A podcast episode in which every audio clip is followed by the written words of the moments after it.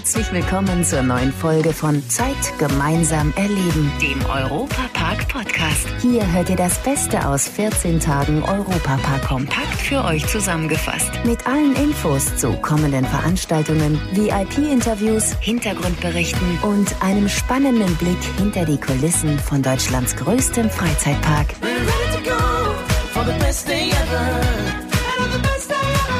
Hallo zusammen, ich bin Matthias Drescher und freue mich, dass ihr wieder neugierig seid, was es alles Neues gibt. Der Europapark, Deutschlands beliebtester Freizeitpark, ist so beliebt, dass er sogar einen eigenen Fanclub hat. Ralf Dufner aus Friesenheim, das liegt hier gerade um die Ecke des Parks. Was kann man sich denn unter den EP-Fans vorstellen und welche Aufgabe hast du dabei? Ich bin ein, einer von einem Achterteam. Wir verwalten diesen Fanclub. Jeder hat in diesem Verwaltungsteam andere Aufgaben.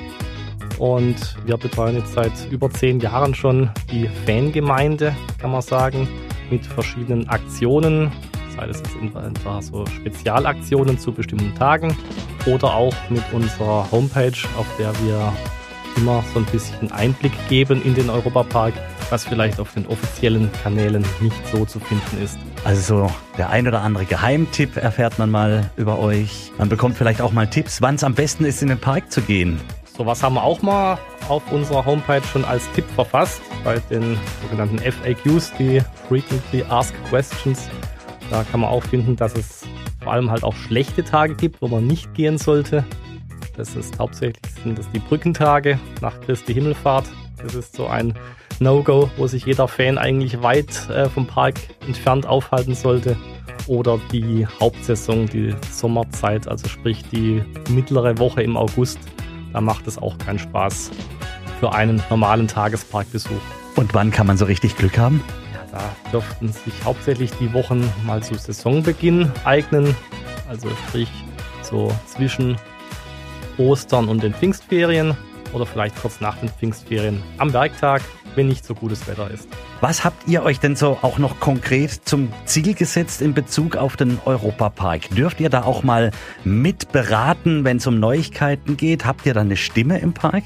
Also eine Stimme als Fanclub haben wir so jetzt nicht direkt. Das wäre jetzt etwas zu viel verlangt, aber aufgrund den Fanarbeiten, ähm, sprich die, äh, die Berichte, die zum Teil kommentiert werden, oder durch unsere Feedback-Ecke auf der Homepage.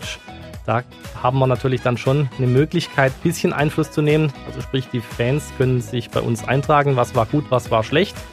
Und dieses Feedback, das geben wir dann entweder gesammelt am Ende des Monats immer in den Park zurück oder wenn was ganz Aktuelles ist oder was Auffälliges, dann werden wir auch vor dem Monatsende schon mal das nach Host übermitteln dass dort Tendenzen gesehen werden und dann festgestellt wird, oh, das gefällt ja den Parkbesuchern gar nicht oder das ist doch ein super Ereignis. Bekommt ihr dann auch Reaktionen auf das Feedback, das ihr weitergibt, so direkt von Verantwortlichen vom Park?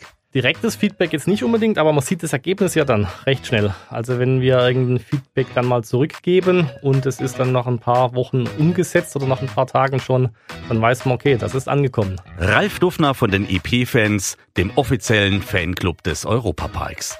Wie kann man denn bei euch Mitglied werden, beziehungsweise wie kann man sich euch anschließen? Ja, so offiziell so ein richtiger Club ist es eigentlich nicht. Also es gibt jetzt keine feste Mitgliedschaft, es gibt keine Mitgliedsbeiträge, man muss sich einfach nur auf unserer Homepage registrieren, also sprich einen Namen angeben, einen Benutzername auswählen und dann hat man zumindest mal die Zugangsmöglichkeit zu den Spezialveranstaltungen. Also sprich, wenn wir ein Fan-Treffen veranstalten, das ist grundsätzlich jeden Sommer, also jede Sommersaison ein Fan-Treffen und immer jede zweite Wintersaison. Da ist es dann so, dass diese Fan-Treffen-Anmeldung eigentlich nur funktioniert, wenn man bei uns ein registriertes Mitglied ist. Okay, und diese Fan-Treffen sind gut besucht, denke ich mal. Da habt ihr dann auch mal einen Überblick, wie viele Mitglieder euch wirklich beistehen. Ja, also registrierte Fans, das sind ein paar tausend mittlerweile, aber das ist die Frage, wer sich mal registriert, der muss ja nicht immer aktiv irgendwo mitmachen oder mitschauen. Ähm, der muss nicht immer jetzt live dabei sein.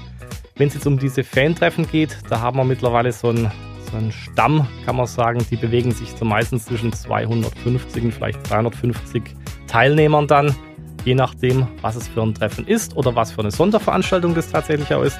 Wir hatten neulich bei der Eröffnung vom Hotel Kronassar in Absprache mit dem Park ein kleines Special vorbereitet. Da konnten wir schon eine Woche vor der Eröffnung mal eine Nacht Probe schlafen im Hotel.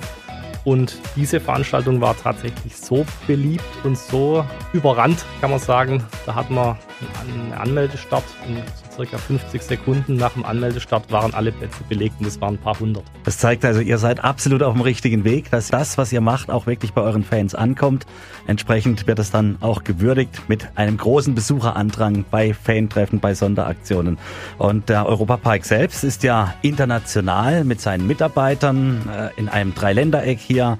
Deutschland, Schweiz, Frankreich. Wie international ist denn der Fanclub?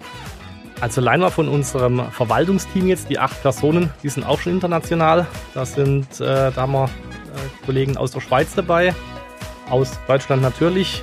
Unser weit entfernstes Teammitglied wohnt in Wien, also in Österreich. Der kann jetzt nicht so oft hier direkt im Park sein, aber unterstützt uns in der Verwaltung unserer Homepage mit den technischen Arbeiten aus der Ferne. Das betrifft nun mal das Team an sich. Wie gesagt, zu den Mitgliedern, die kommen von überall her, beschränkt sich allerdings hauptsächlich halt auf die deutschsprachige Ecke, da wir den Fanclub und die Homepage eigentlich bisher nur auf Deutsch anbieten. Aber zu Zeiten von Google Übersetzer ist es ja kein Problem, dass man unsere Newsberichte auch schnell übersetzen kann.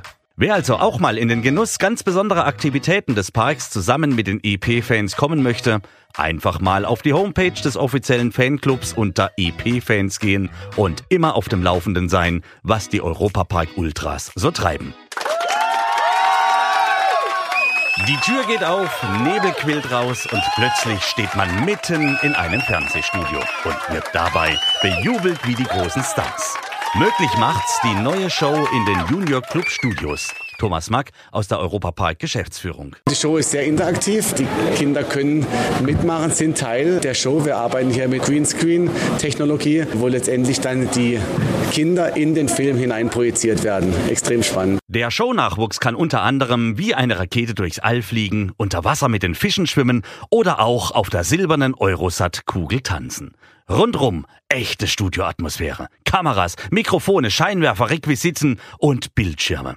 Aber das Imposanteste ist die große Bühne. Es ist so, dass wir hier in den Junior Club Studios äh, auf jeden Fall die Euromaus und ihre Freunde mehrmals am Tag äh, treffen kann. Man kann sich mit ihnen fotografieren lassen, aber es gibt auch diese Show, die fünfmal am Tag stattfindet, wo unsere kleinen Gäste im Prinzip Teil eines äh, Films sind. Das ist ja ein richtiges Produktionsstudio hier entstanden, das wir zum einen natürlich für unsere Mark Media Produktion nutzen können, aber vor allem für die Kinder, die hier auch auch verschiedene Spielmöglichkeiten haben, wo sie Punkte sammeln können und so eben einen schönen Tag hier in den Studios verbringen können. Bisher sind viele Stars in den Europapark gekommen und dabei wieder zu Kindern geworden.